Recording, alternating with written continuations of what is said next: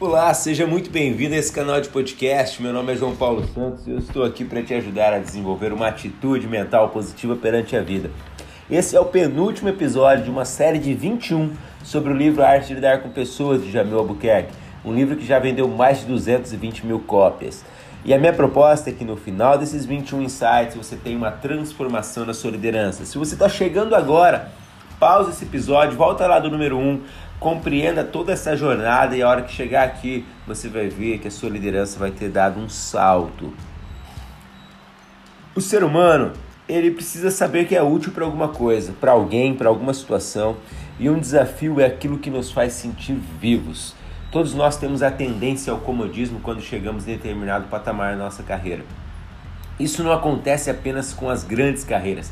Pode acontecer em qualquer um dos degraus da pirâmide das hierarquias, da, da pirâmide de cargos dentro de uma empresa, dos seus relacionamentos, enfim, qualquer degrau isso pode acontecer.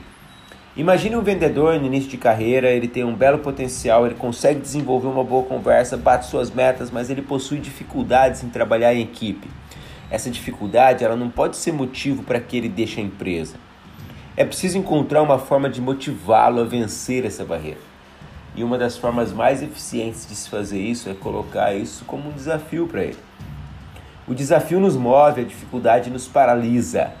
Uma simples troca de palavras na construção do nosso pensamento sobre algo pode significar uma mudança grande no resultado. Vamos fazer um teste aqui, vamos fazer um exercício.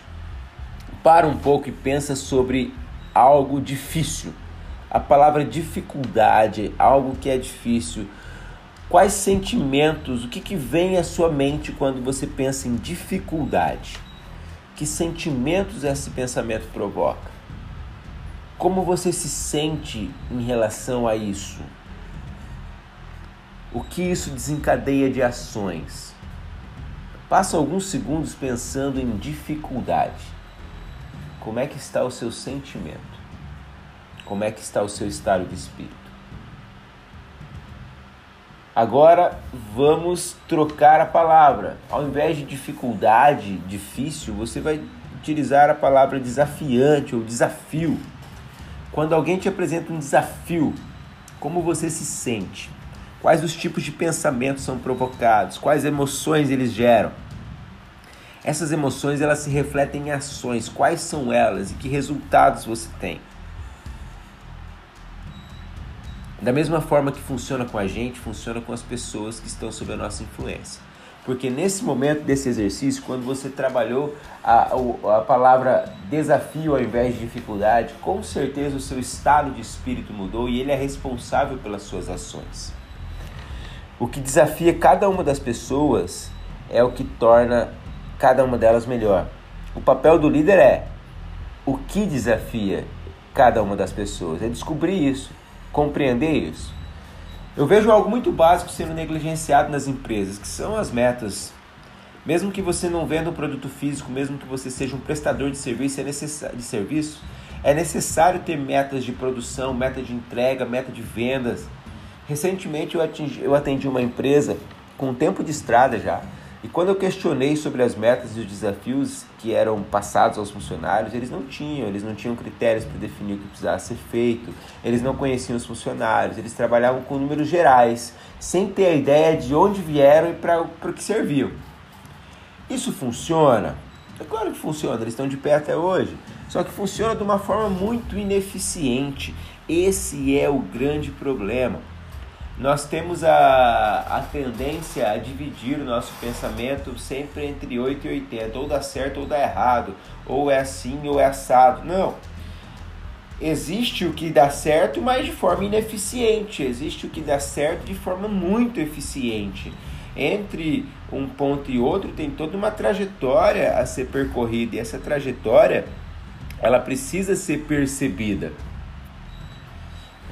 Se uma empresa está rodando, tendo lucro, mesmo sem respeitar esse conceito, quer dizer que ele funciona. Só que imagina onde ela pode chegar e quanto dinheiro ela está perdendo por não ter estabelecido critérios de desenvolvimento, de desafios, de metas. A pergunta que não quer calar é: o que, que te desafia?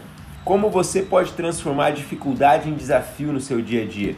E como você pode compreender o que desafia a outra pessoa. Qual a chave motivacional que você precisa entregar a ela? Quais botões que você aperta? Mais uma vez a gente cai na necessidade do relacionamento mais próximo com a nossa equipe. Penso que já foi mais do que comprovado que a base de qualquer técnica de influência ela está na nossa capacidade de enxergar o outro como ser humano, como pessoa. É importante perceber também que em uma comunidade existem muitas pessoas de várias personalidades. E para cada personalidade existe uma motivação, uma forma de desafio. É por isso que determinadas estratégias parecem funcionar tão bem com algumas pessoas e tão mal com outras em um mesmo ambiente. Agora, cabe ao líder compreender a individualidade de cada um.